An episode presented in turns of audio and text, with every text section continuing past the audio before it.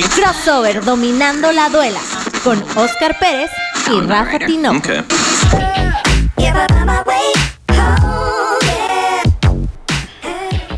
¿Qué tal amigos? Esto es Crossover dominando la duela con Oscar Pérez y Rafa Tinoco. Yo no soy Oscar, pero aquí estamos. Nos acompaña el día de hoy Cristian Núñez y ahorita se va a comunicar con nosotros Oscar. Esperemos que nos esté escuchando para que ya se comunique el buen Os. Y bueno, vamos a arrancar porque hay muchas noticias de básquetbol. El día de ayer y hoy jugó la selección mexicana donde eh, pierde contra Alemania en un partido donde estuvo pues los primeros tres cuartos encima y ganando arriba en el marcador. Y en el último aflojaron y les dieron la vuelta y le saca el partido a Alemania. Entonces el día de hoy juegan contra Rusia, eh, un partido a matar o morir para los mexicanos y así los salieron. Y cuando tomaron la ventaja en el tercer cuarto ya jamás la soltaron. Y este triunfo les da el pase a semifinales en el clasificatorio de Croacia, esperando rival entre Brasil y el mismo Croacia, que el día de hoy también jugaron esos dos equipos. Y Brasil se lleva la victoria ante Croacia. Aquí lo importante, Crossover dominando la duela? ¿Qué tal? Aquí lo importante a destacar es que le ganaron al número 9 del top mundial, ¿no? Es lo que estaban por ahí diciendo en redes sociales. Se le ah. gana a una de las, no potencias, pero sí uno de los top 10 de, de... ¿Te refieres a Rusia? Ajá del básquetbol, ¿no? no, pues que lo, no, no, no. Bueno, yo el, programa pasado le había dicho a Oscar que era más eh, factible que México le ganara a Rusia que al mismo Alemania. Finalmente, eh, viendo los dos partidos, también se le pudo haber ganado a Alemania sin broncas. Pero, eh, bueno, finalmente. Esos últimos minutos. Esos últimos minutos, realmente México se puso, le entró la nerviuda, dice el buen Oscar.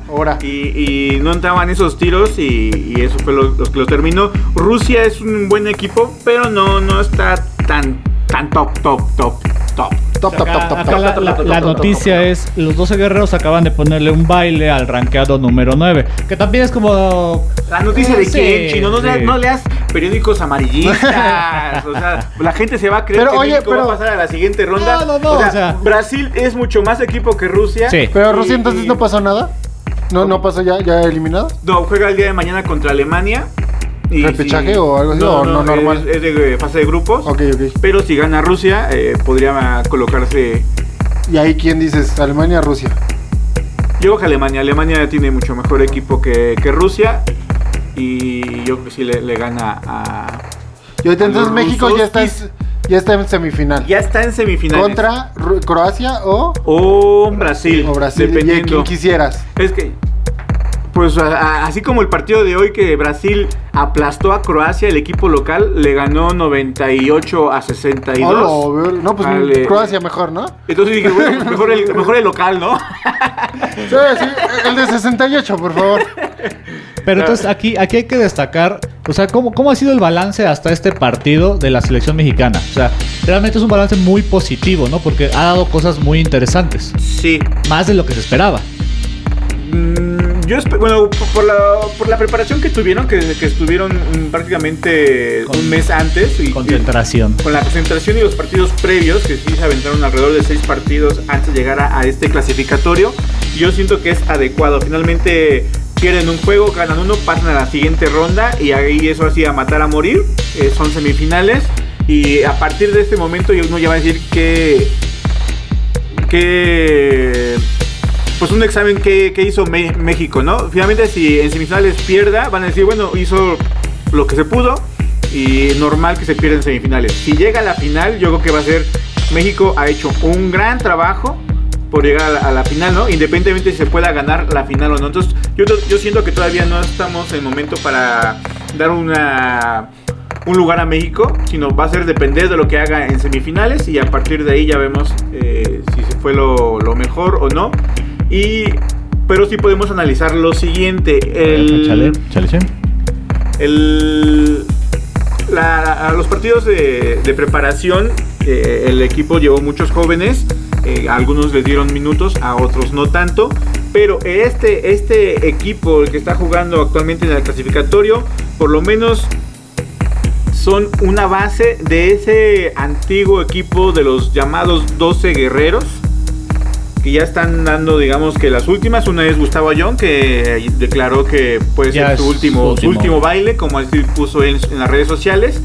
Entonces está Gustavo Ayón, está Paco Cruz, está Paul Stoll y está Orlando Méndez. Son la- cuatro jugadores. estrella- Ajá, que la estrella ha sido totalmente Paco, Paco Cruz, ¿no? La estrella ha sido Paco Cruz. Eh, eh, ah, Vaya, el conjunto, pero- El que se luce a, a la hora de anotar, el meter los triples, en, en- en colarse, tuvo un partido de 30 puntos contra Alemania y ahorita contra Rusia tuvo 21, un partido de 21. Y creo que va poniendo 25 puntos por juego y es uno de los máximos anotadores del, del- del torneo. Pero también eh, lo que hace ahora sí, como él mismo dice, el viejito Go- Gustavo Ayón en cuestión de defensa y rebotes, eh, lo está haciendo bastante bien. Obviamente su presencia física en la pintura le está ayudando mucho a México y cuando lo descansan, sí se nota una variante, a pesar de que Fabián Jaimes lo está haciendo bastante bien. Ahí el nacido en Nezahualcóyotl, En esa, ajá. en esa, un guerrero o es un jugador de dos metros, pero los postes de, de- de Rusia y de Alemania pues son arriba de 2 metros 10, ¿no? O sea, sí es- ¿Cu- sí cu- es- ¿Cuál ha sido como el cuadro más sólido de, de- el 5, la quinteta más sólida, Rafa? La quineta más sólida es cuando está Paul Stoll, Ajá. eh, Paco Pérez, eh, Paco Cruz, Paco Cruz, Gustavo Ayón y me gusta, a, a pesar de que muchos lo critican, Daniel Amigo. Sí, sí, le, le- le llovió con todo en, en redes sociales. de- para empezar desde la nacionalidad, que es, es un poco México, México, argentino, sí, estadounidense Y, y, muchos le llamaban tronco en, en- sociales. redes sociales, sí, la verdad sí. no es muy habilidoso, digo, es un, es un poste de 2 metros 10 más o menos. Eh, pero te da presencia física porque digamos, Sí. no es muy delgado, sí es, corpulento y eh, pelea los rebotes y le está echando así galleta. Entonces, cuando están eh, Gustavo John y Daniel Amigo en cuestión de defensa y en, la- en recuperar los rebotes, Sólidos. es sólidos. Igual y ya en, of- en ofensiva y demás, pues tampoco hay que ayudarle mucho, a pesar de que se ha tenido buenas actuaciones en, en cuestión de puntos. Este, Daniel Dale, Amigo. amigo. Tenemos una llamada muy especial. Pero creo que Rafa. Ahí, Ahí está, está. mira. Y pues un Vamos a ver poquito si ya- de dificultades técnicas, pero el buen Oscar ya se está conectando. Ya anda. Ya está, a ver, habla Oscar. No, es que sigue ahí. Todavía no se escucha. Aguántate un poquito, Oscar. Hasta que. Pero no era, no era por allá.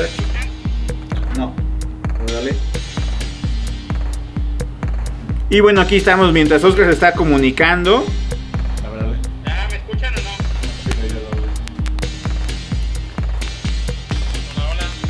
Sí, es falso. Sí, el Oscar es bien falso. Es que, güey, ¿por qué tiene la palomita? No, Oscar, aquí unas fallas técnicas aquí en pleno programa con el buen Oscar. Oscar, para que más o menos te vayas adentrando, estábamos platicando de los resultados de la selección mexicana.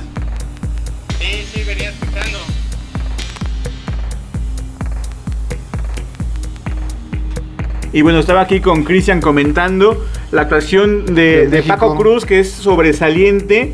Y, y obviamente Gustavo Ayón, que está aportando lo suyo en defensa y en pero, rebotes. pero ahí leía que Paquito pues nunca ha como estado ni en la NBA ni nada, pero pues es él como que el que tiene el equipo a, a sus ahí, hombros. ¿no? Pues, la, la historia de Paco Cruz es este. Ah, sí, sí. Sí, la historia de Paquito, ¿qué? la historia de Paco Cruz eh, es inicia con el sueño de, de, de ir a jugar y aprender básquetbol y obviamente su sueño de, de estar en la NBA y se va a los 16, 15 años a, a, a Estados Unidos y entra a una escuela de donde había muchos latinos se fue se fue con este Jorge Gutiérrez que él sí llega a, O sea, a la son de la, NBA. de la camada. Es de la misma camada y de hecho de esa generación. Jugaron desde los 15 y 16 años juntos. Y ya posteriormente no tiene la fortuna Paco Cruz de, de ir a, a la universidad. a- perdón, sí va a la universidad, pero no, no llegar a, a la NBA. Ajá.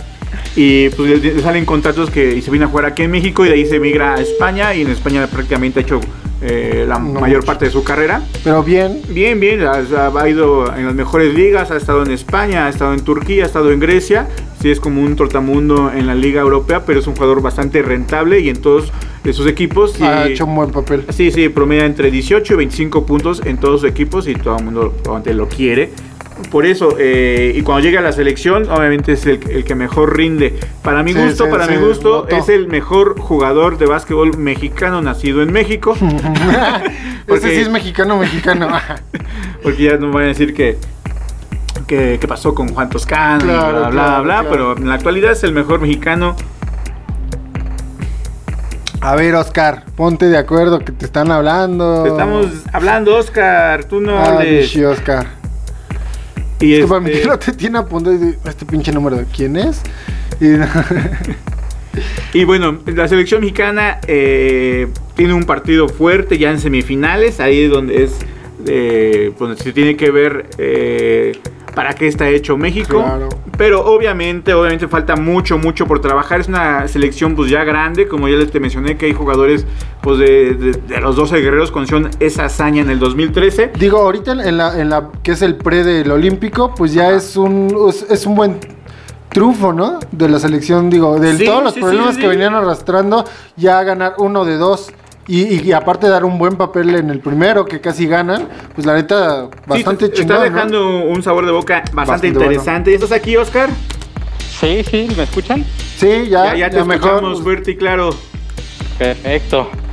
Este, pues sí, ya los venía escuchando y sin lugar a dudas me parece que, digo, ya lo platicaron ustedes al principio, Rafa ya lo mencionaste, creo que bien México al ganarle a hoy a Rusia, aunque hubo momentos en donde eh, perdieron yo creo que un poco el enfoque y estuvieron abajo en el marcador, no se veía forma, al final recuperan, ¿no? Pero como bien lo mencionaste tú, Rafa, creo que el partido de Alemania era ganable, era ganable y al final se les termina yendo de las manos, pero la ventaja de todo esto pues es que ya se está en la segunda ronda y ahora hay que ver si con lo que tenemos existe la posibilidad de ganar el siguiente encuentro. Sí, yo te, te veo bastante emotivo, Oscar. Yo sé que te emociona que, Es- que gane la Es que son nuestros, son nuestros guerreros, Rafa. Sí, sí, sí. Y Esos sí valen la pena, no los que corren atrás del balón. Y bueno, eh, el chiste también de esto que sea un preparativo para seguir trabajando, que las cosas cuando se planean se pueden lograr. Digo, los partidos de, previos a, este clasificatorio les está ayudando a, la selección para, pues, para observar jugadores jóvenes, a pesar de que en este clasificatorio ya son los que, así que cierran los partidos, son los jugadores eh, experimentados, ¿no? Como Paco Cruz, como Orlando Méndez, como Paul Stoll, como eh, Gustavo Ayón y bueno, y la sorpresa que es Fabián Jaimes, no sorpresa, porque ya lo, ve- ya lo veíamos en Panteras de Aguascalientes, que era un jugador bastante fuerte en la defensiva y merecía estar en la selección mexicana y lo estaba haciendo bastante bien el Fabián Jaimes. Sí, sin lugar a duda, creo que eh, es normal, ¿no? lo platicábamos el, el programa pasado. Yo creo que en cierta forma es normal que les den juego al final a los veteranos, no, no tanto quizá por las expectativas que se pueda tener, sino también, pienso yo, eh, ya lo decía, como en un Gustavo Ayón, como un poco como un homenaje ¿no? a toda su carrera, toda su trayectoria que ha tenido, su paso por la NBA, su paso en Europa, que ha sido un paso muy exitoso, su, su carrera en realidad en Europa. Entonces me parece que eso es eh, lo que se está haciendo, ¿no? Darle ese reconocimiento a los jugadores que han sido importantes y a la vez empezar a darle pues la estafeta a todos estos jóvenes que van a ser el futuro, esperemos, selección mexicana ya para competencias posteriores. Mira, de, la sangre joven, por llamarla así, está José Estrada, eh, que juega en los Soles de Mexicali, que también tuvo su paso por, por Capitanes de la Ciudad de México. Y está Reina, eh, que es un poste que no ha tenido eh, los minutos en, en este clasificatorio. Normalmente los postes titulares, bueno, que tienen la rotación de postes es Gustavo Ayón, Fabián Jaimes y, y Daniel Amigo, ¿no? Este México-americano argentino que ha, ha- hecho bien. Digo, mucha gente lo critica que es un poco tronco, o por lo menos así lo dicen en las redes sociales, pero lo, se ha visto bien. Y sobre todo que es un jugador alto, corpulento, que ayuda mucho y más contra este básquetbol europeo como alemanes y rusos, que, tienen bastante físico, ¿no? Bastante altura. Sí, es alguien que ya, ya conocíamos, eh, justamente como bien lo mencionas en, en la LNBP. Y bueno, es, es parte de ir conociendo cuál es el, el futuro de, de, este equipo mexicano.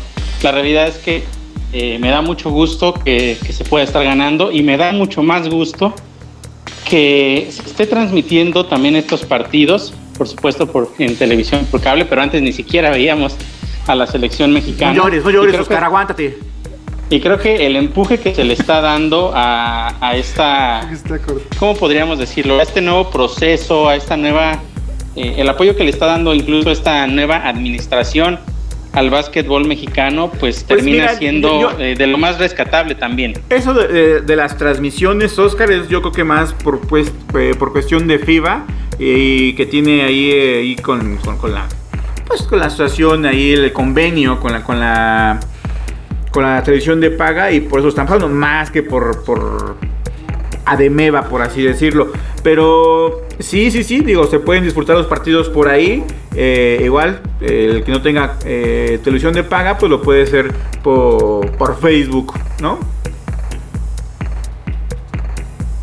Sí, en efecto. Al final lo importante es que eh, se le está dando una una visión adicional a la selección mexicana y eso era una de las cosas que no teníamos antes.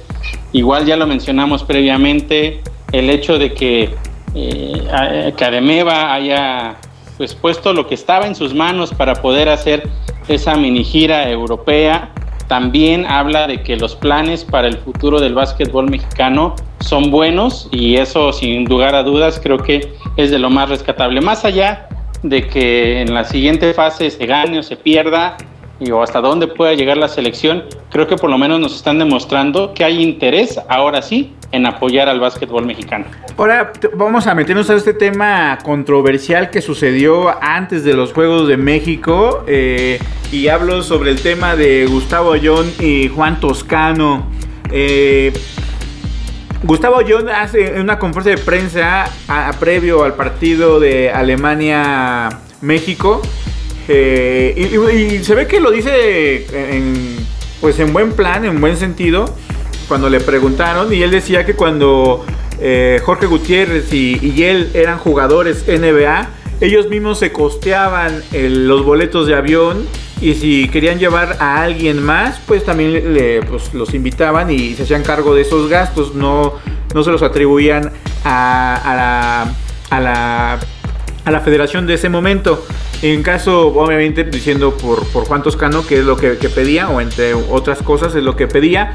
Y, y bueno, que, que aquí el productor me está diciendo que unas palomitas.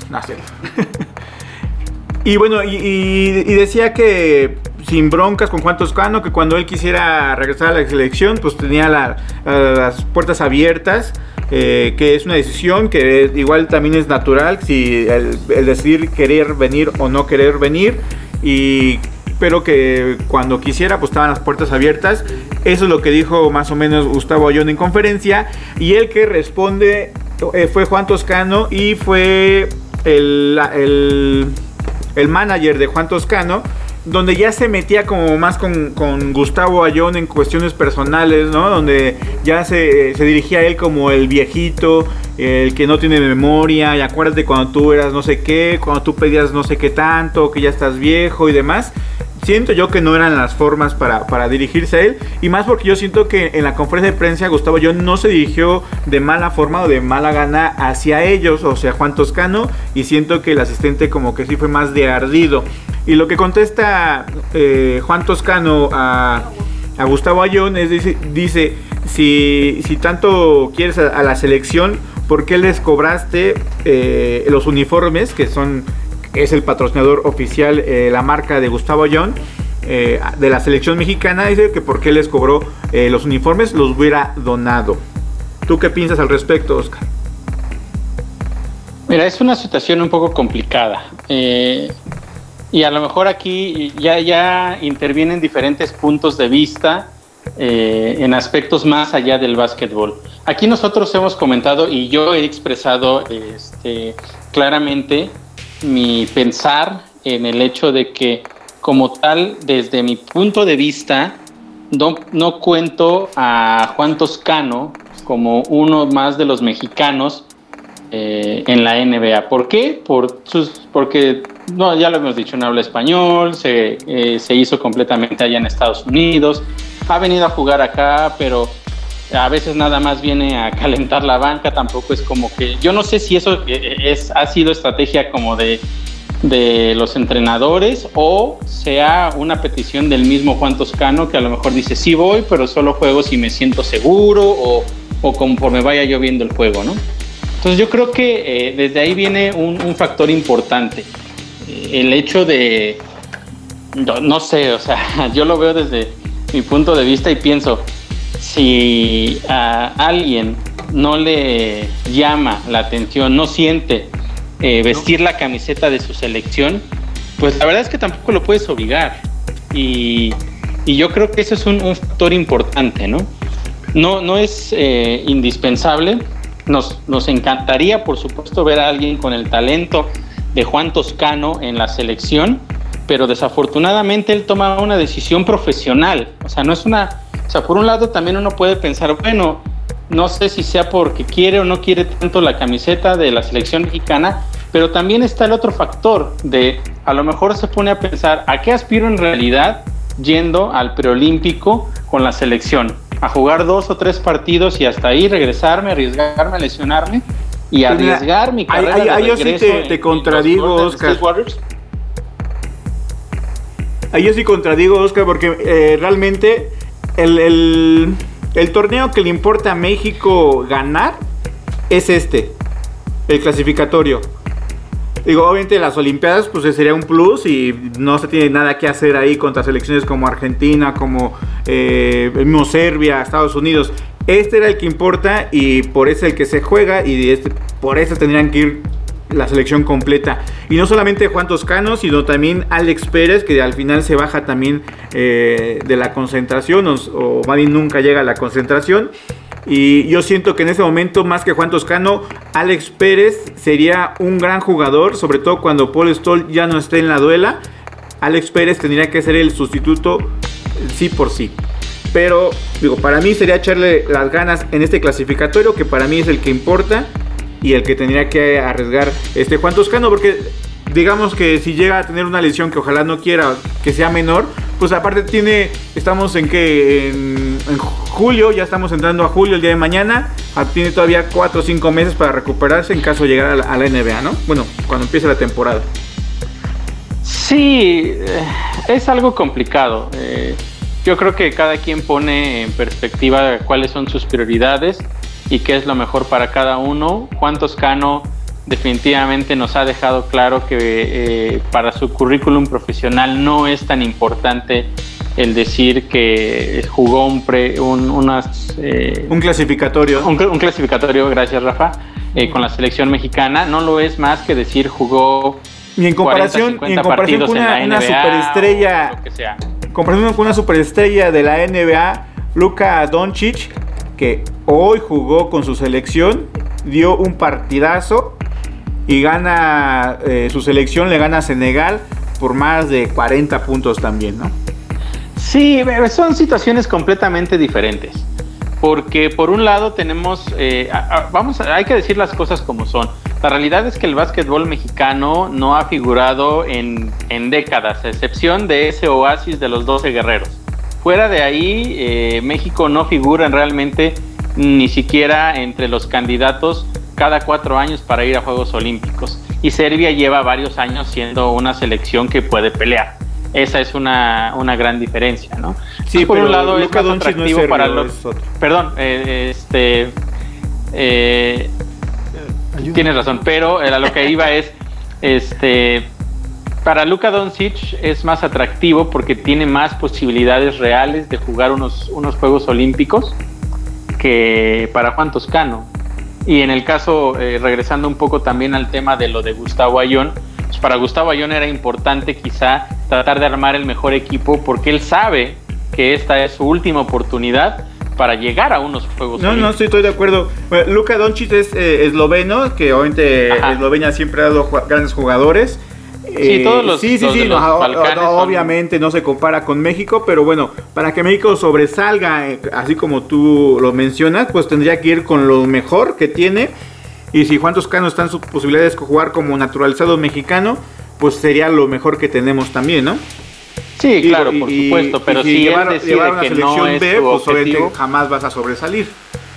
Sí, por supuesto, pero si él decide que no es objetivo, no podemos depender de él para que el básquetbol mexicano crezca. Ah, Hay jugadores jóvenes que tienen hambre, que quieren vestir la camiseta, que quieren pelear por la selección mexicana y que también tienen esa ilusión, o más bien que ellos sí tienen esa ilusión de regresar a los Juegos Olímpicos a México después de muchísimo tiempo de que no han participado. Entonces yo creo que hay que enfocarse en esos jugadores que sí quieren eh, crecer y hacer que esta selección mexicana tome un poco de renombre a nivel mundial y los que no quieren estar, pues que no estén. Darle el lugar, por ejemplo, a jugadores como Paco Cruz, como Stoll, como eh, el mismo Gustavo Ayón, que están ya a lo mejor en la última etapa eh, de su, o en, digamos en la última, pues sí, en la última etapa de su, de, su, nivel basquetbolístico grande para poder representar a nuestro país y dejarlos que se despidan pues vistiendo la camiseta.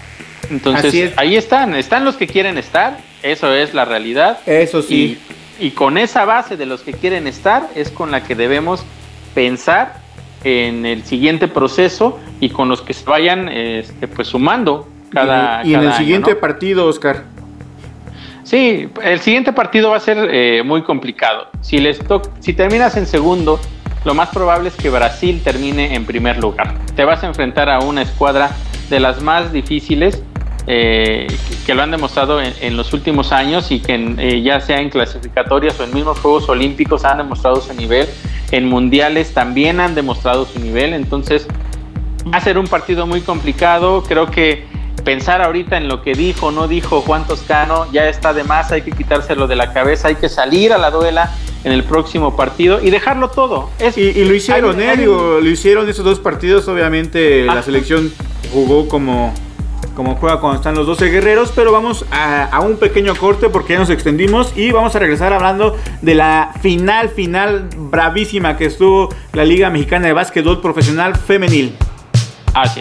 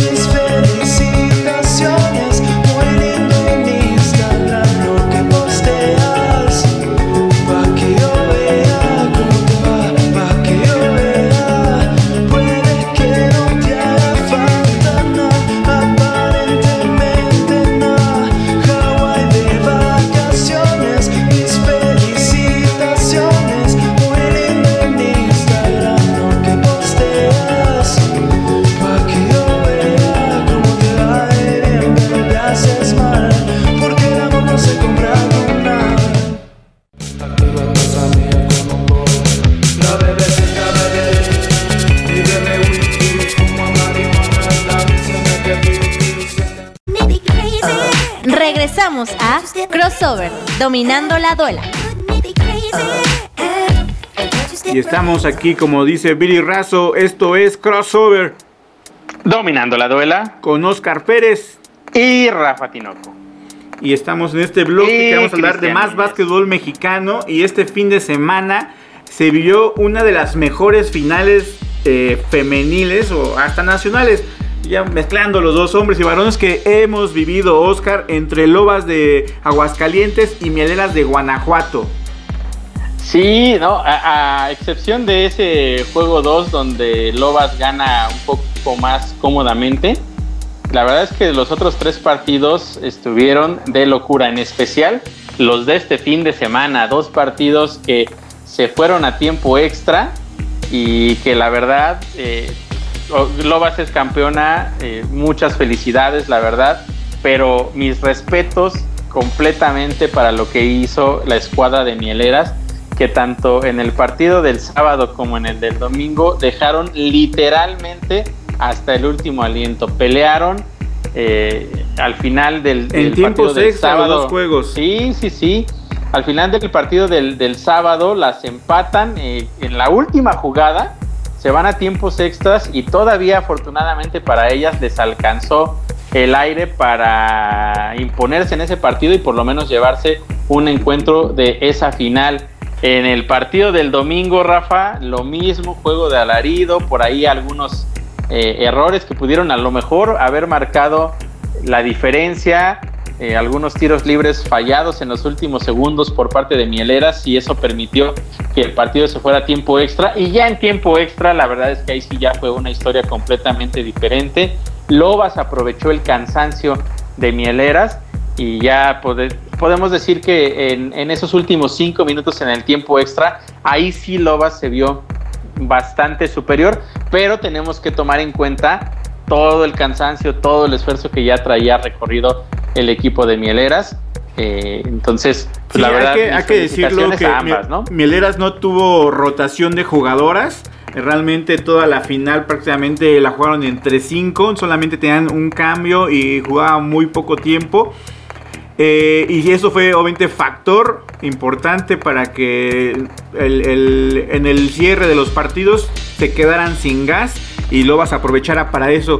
Pero mira, yo viendo el- ese último juego de- de- del cuarto juego donde se corona Lobas, eh, no sé qué tanto también el entrenador eh, haya decidido, digo, finalmente es el que conoce a sus jugadoras y sabe qué, qué jugadoras son capaces o no, pero cuando sus jugadoras eh, que eh, titulares se metieron en problemas de faltas y así que por obligación tuvo que hacer los cambios, la que la chica que entró eh, López lo hizo bastante bien y lo hizo tan bien que terminó el partido con 7 puntos. Entonces yo me pregunto ahí, bueno, si la- realmente está jugando buen nivel la chica, ¿por qué no la habrá metido los partidos pasados y por qué eh, realmente le dio tan poco tiempo?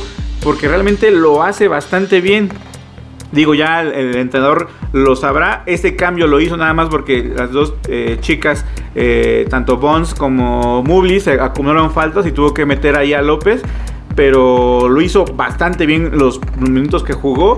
Si eso lo hubiera hecho desde los juegos eh, principales, le daba descanso así a sus jugadores titulares y los cierres pudieron haber sido distintos. Sí, ese es un tema que platicábamos ya la semana pasada. La, la poca o corta o casi o nula rotación que tenía eh, la escuadra de Mieleras. Sabíamos que iba a ser un factor importante. Incluso habíamos hablado de que quizá les iba a alcanzar justamente para ganar el partido del sábado, pero si seguían con esa con ese ritmo, con esa rotación tan corta, iba a ser complicado que, que ganaran también el, el segundo juego ya el domingo. Y bueno, desafortunadamente para ellas fue lo que sucedió. Pero justo lo que te- te les platicaba, Rafa, eh, en, en los últimos segundos, faltando menos de, de 20, eh, creo que fue clave que Bones va a la línea y falla uno de los dos tiros libres. Si hubiera conseguido ambos, Mielera se hubiera terminado ganando por un punto y no hubieran, no se hubieran ido a tiempo A extra. Digo, obviamente sí. sabemos que, que el hubiera no existe, ¿no? pero bueno, estamos hablando de Bones, que es tu jugadora estrella, que fue de hecho la jugadora más valiosa de la liga, así, la, así la nombraron. Regular. Entonces, eh, pues bueno, eh, desafortunadamente tiene, tiene una falla que sí termina afectando. No estoy diciendo que es su culpa que Mieleras haya, haya perdido, pero casi le sale eh, la, la, estrategia al entrenador de Mieleras, porque si ella anota ese, ese punto, ahorita estaríamos hablando de quién va a ganar el próximo sábado el partido definitorio, ¿no? Sí. Pero bueno, finalmente a, aquí la situación es que, eh, como, yo, como yo les decía, ¿no? Destacar realmente todo el esfuerzo con una rotación tan corta lo que hizo la escuadra de Mieleras, pues la verdad es que quizá no nos lo hubiéramos imaginado, ¿no? Incluso, eh, vamos a decirlo tal cual es, hizo más que los otros rivales que enfrentó Lobas con cuadro completo, con una rotación más amplia. Entonces, una gran final, tú lo dijiste, la mejor final que hemos visto, no solo eh, en el caso de eh, femenil, sino también varonil en la que sea, creo que esta, sin lugar a dudas, ha sido la final más importante que se ha vivido con más acción, con más emoción y que ha llamado también la atención de, muchas, eh, de muchas personas que no estaban tan familiarizadas con el básquetbol femenil. Incluso ya también por ahí hubo una asamblea con jugadoras de, la liga eh, femenil, precisamente con las autoridades del básquetbol, porque están pidiendo que les ayuden a tener más difusión en sus partidos para que el básquetbol femenil crezca. Y es otra de las cosas que justamente hoy que estamos hablando de, la victoria de, México en las clasificatorias con, los hombres, pues la verdad es que también nos gustaría ver a una selección de mujeres porque hay mucho talento del básquetbol mexicano. No, de hecho la hay, pero pues no pudieron, este, no, no... Sí, pero a lo que me refiero es que se les puede apoyar más incluso para que, para que pueda crecer también el básquetbol eh, femenil aquí en México, ¿no? O sea, tenemos, por supuesto, los representantes. ¿Estás bien, Oscar? Sí, bueno. Bueno. Se, nos fue. Se nos, fue, se nos fue el Oscar. ¿Sí, me escuchan? Ya, ya, ya, ya regresaste. Ok, les decía lo mismo que con los hombres, pero ahora las mujeres y ellas lo están pidiendo y me parece que están en todo su derecho y con esta gran final que acabamos de tener eh, eh, hace este, este, fin de semana, creo que pues no hay nada más que decir, tiene que apoyarse el básquetbol mexicano, ¿no? Y es justamente eso es lo que eh, está, digamos, impulsando esta gran final que tuvimos.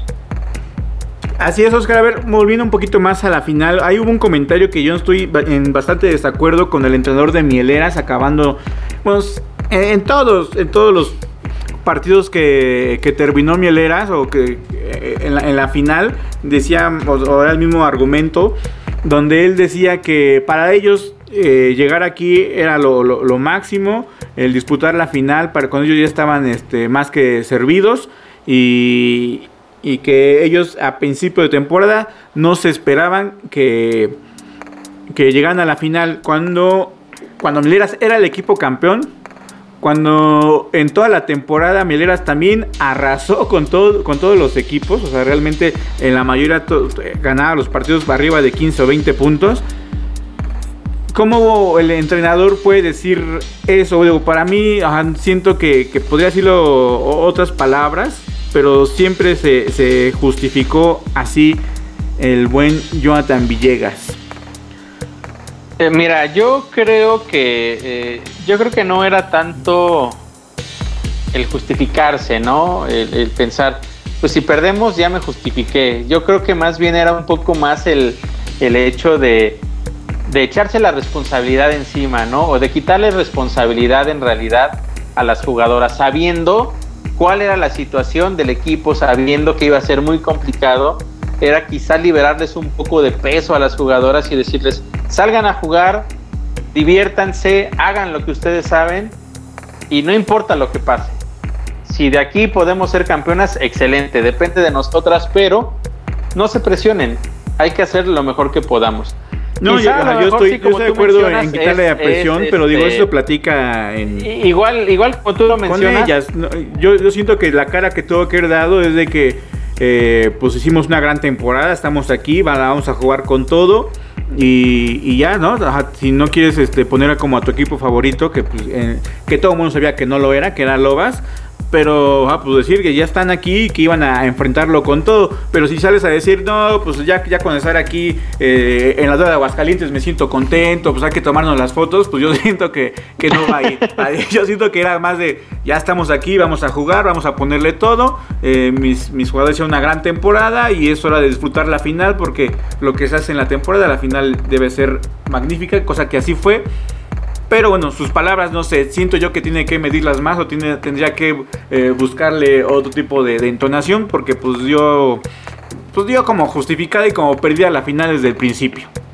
Sí, en sus palabras. el, mensaje fue el correcto, las palabras no fueron las adecuadas.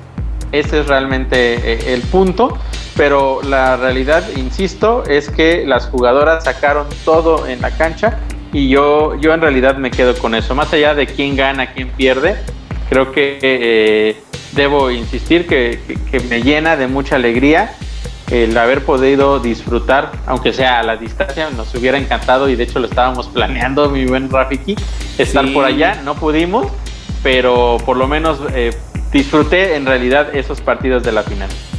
Pues Oscar, vamos al siguiente bloque y último que va a ser el más cortito, pero de mucha información, porque se va a mezclar los Knicks con la NBA en el último bloque. Quédense aquí, esto es crossover.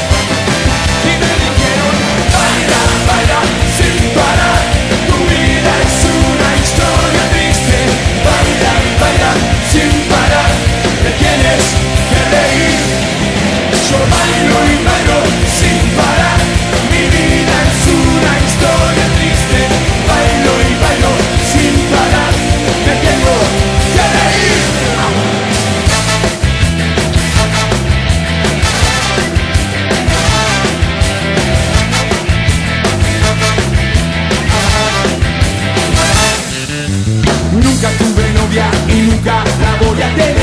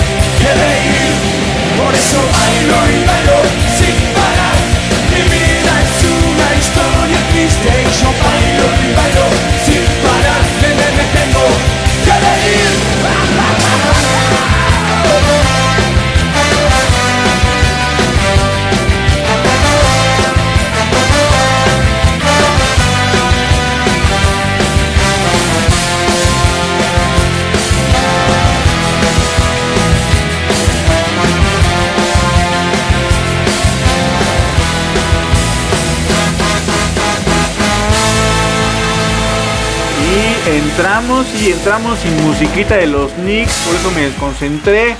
Pero no importa, no importa. Estamos aquí en crossover con Oscar Pérez.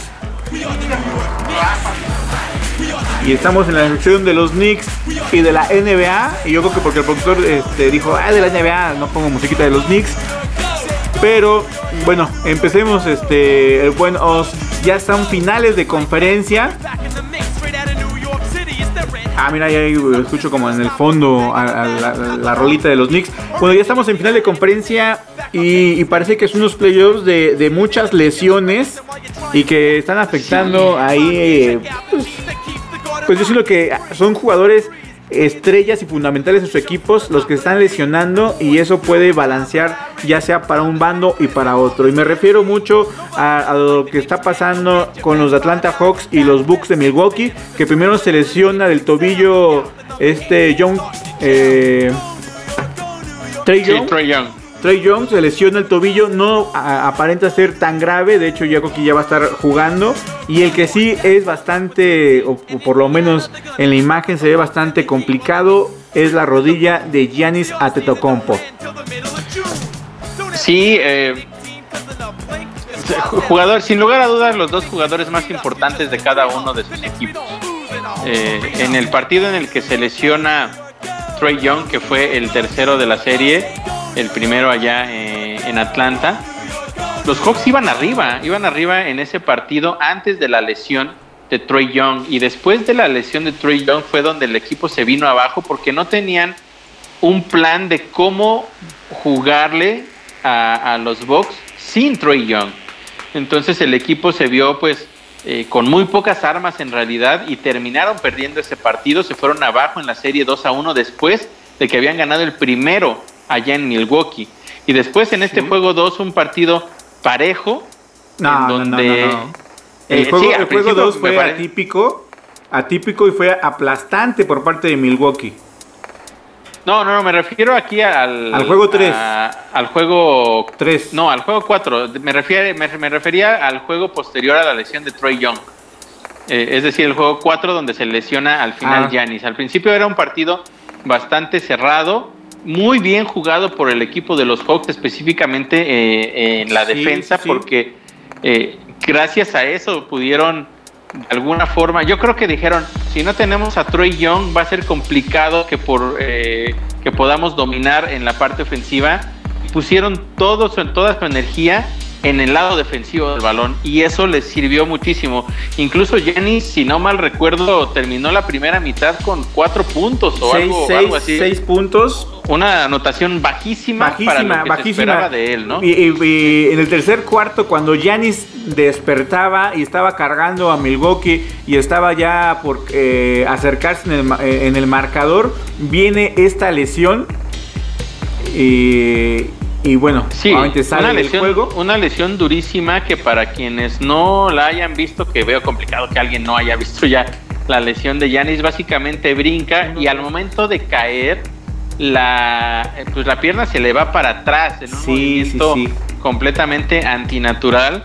En cuanto yo vi la lesión, lo primero que pensé es que pudiera ser eh, que se pudo haber roto los ligamentos de la rodilla. Se mantuvo un buen rato ahí sobre la duela, los médicos lo estuvieron sí, Lo que me sorprende es que salió caminando, Oscar. Eh, bueno, eso por lo menos da, fe que, que, no pudiera ser tan grave, pero yo creo que sí, por lo menos eh, ya la temporada, yo creo que ya no vemos a Yanis, salvo que un milagro diga que, que tiene unas rodillas elásticas Sí, se ve complicado y, bueno, a veces, a veces se dice, es que sale caminando, ¿no? Y, puedes pensar que pues bueno, ya, ya eso te da un indicio de que las cosas están bien, pero no siempre son así, lo hemos visto en otros deportes, jugadores que literalmente, literalmente terminan con, la rodilla destrozada. y salen eh, caminando porque no saben. El mismo eh, eh eso, hace un par de años, ¿no? Eso le pasa a LeBron James y hace que, que lo carguen entre todos. Sí, no, definitivamente. Y ya se, perdió ahí como cuatro horas mientras se revuelca en el piso.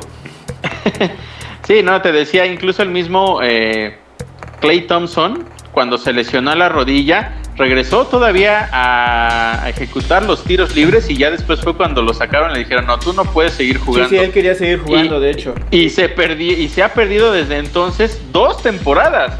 O sea, imagínate eh, lo grave que fue la lesión cuando incluso salió caminando. Entonces yo creo que hay que tomarlo con mucha calma esta situación de Yanis, no arriesgarlo de más yo sé que esta parece ser la temporada en la cual los Bucks tienen la mayor posibilidad de llegar a unas finales, pero también creo que no puedes arriesgar el futuro de tu franquicia, porque Giannis sin lugar a dudas es el presente y futuro de tu franquicia.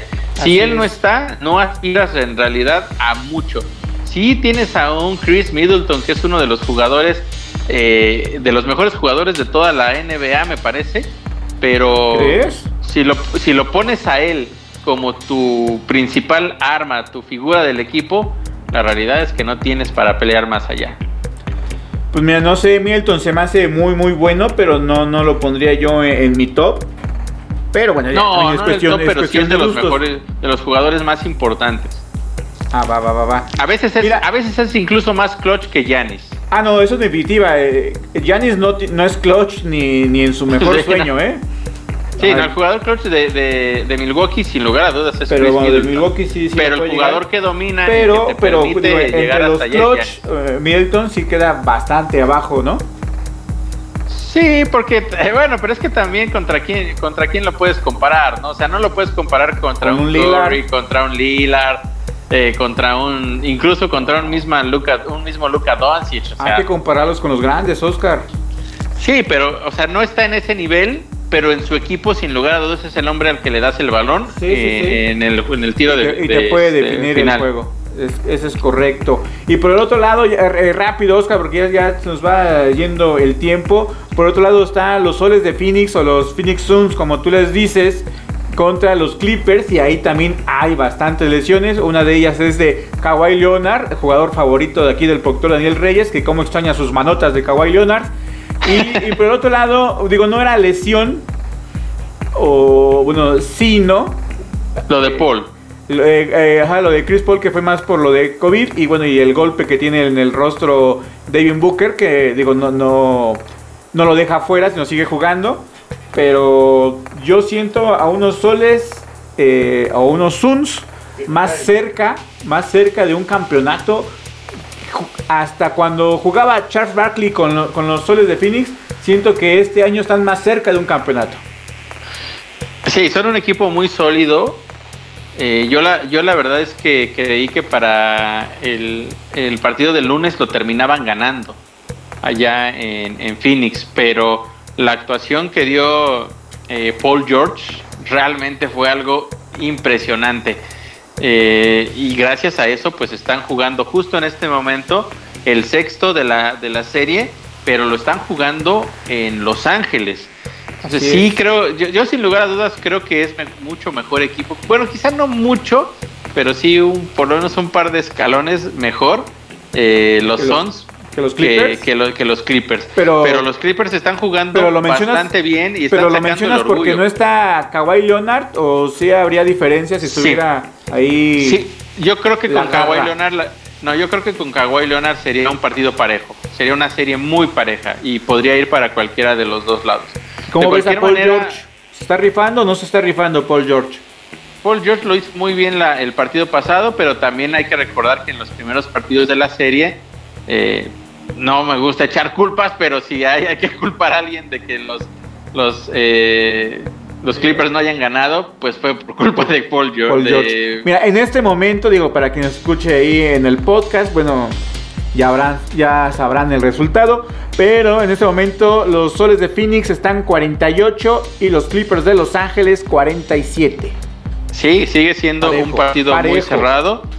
Eh, es, que, es que los Clippers por supuesto, la figura principal era Kawhi Leonard, eh, quizás solamente un poco por encima de Paul George, pero tienen otros jugadores importantes. Eh, Patrick Beverly es un jugador de esos Saca de quicios. ¿Cómo podríamos decirlo? Odioso. Odioso. que nadie quiere enfrentarse nunca. Especie de Draymond Green. Exactamente. Es uno, es uno de esos este, jugadores a los cuales no te quieres enfrentar, pero que aparte te aporta bastante al equipo. Entonces, eh, incluso el mismo eh, Marcus Morris, ex New York Knicks, también el partido pasado empezó con eh, calientito, creo que tuvo este 17 puntos en el primer cuarto, no sé, algo muy loco que viniendo de la banca me parece que, fue una de las cosas importantes que le que les dio a los Clippers. Ya para cerrar Ahora, y, pues, y bueno, despedirnos del programa, Oscar, eh, dime, dime tus favoritos ya con las lesiones, ya que sabemos que algunos no van a jugar de los jugadores y demás. Eh, yo te digo la mía, y a ver, pero tú dime quiénes son tus favoritos para ir a la final. Yo me mantengo, me mantengo en lo que dije. Pues sí, ya con la lesión de Yanis, yo también me hubiera mantenido, Oscar. Ah, no, pero yo, me, yo, lo, yo lo dije antes de Yanis. Yo dije, voy Hawks, son. Sí, sí, pero bueno, pues es. Mira, yo, yo, había dicho eh, los Bucks contra los Suns, Suns, mi Dani, porque ¿a pero, dices, pero ¿a con la lesión de Giannis, de la UNAM o las Eagles de la América? No, ¿verdad? con la lesión de Giannis, la verdad eh, yo veo al equipo de los Bucks con mucho, mucho menos posibilidades. Eh, la lesión de Trey Young es mucho menor y yo creo que ya va a estar jugando el día de mañana. Y eso obviamente eh, lo que han mostrado los Atlantas Hawks pues tienen mucho para llegar a la final. Pero ya ellos si no pasa alguna otra lesión se va a topar pared con, con los soles de Phoenix. Sí, ya, ya a la final estamos hablando de, de otra cosa completamente diferente, ¿no? Ahí tendría que ser una, una estrategia bastante buena por Pero parte me- de me Nate gusta- para poder ganar, pero Me, me gusta ese sí. duelo de Trey Young contra Devin Booker, ¿no? Además Devin Booker de sangre mexicana, ahí su, su abuelo, tatarabuelo. Tú sigues, tú sigues eh, tra- queriendo traer a todos a la selección, Rafa. No, Devin Booker ya anunció que va a estar por, por parte de Estados Unidos. Ya va, va a sí, estar en sí, el sí, Dream sin Team, duda. eh, jugando y disfrutando de, de esos partidos. Pero, pero bueno, sí, me, me gusta esa, esa, ese duelo entre Devin Booker y Trey Young. Obviamente Chris Paul, eh, yo creo que todos vamos a querer que gane un campeonato porque no lo ha ganado en diferentes equipos. Y a pesar de que es un jugador, no sé, en algún momento se pudo haber considerado que es medio, pues me- medio gachón, medio gachón. En el sentido de como, como persona o como... Pero eh, dentro de la duela se eh, rifa y tiene una experiencia y un dominio bastante bueno, ¿no? Sí, sí, sí, sin lugar a dudas, uno de los mejores eh, movedores de, de balón en, la- en los últimos años. No es tan querido como nuestro querido eh, Derrick Rose, pero Sí, sin no, lugar a dudas es un jugador que, que ha dejado marca a lo largo de los años en la NBA. Pues bueno, llegamos al final de este programa. Les recordamos que estamos a través de Radio Land y nos pueden seguir en las redes sociales también en Secuencia Deportiva. Esto es Crossover Dominando la duela, con Oscar Pérez. y Rafa Tinoco. Hasta la próxima. Esto fue Crossover, dominando la duela.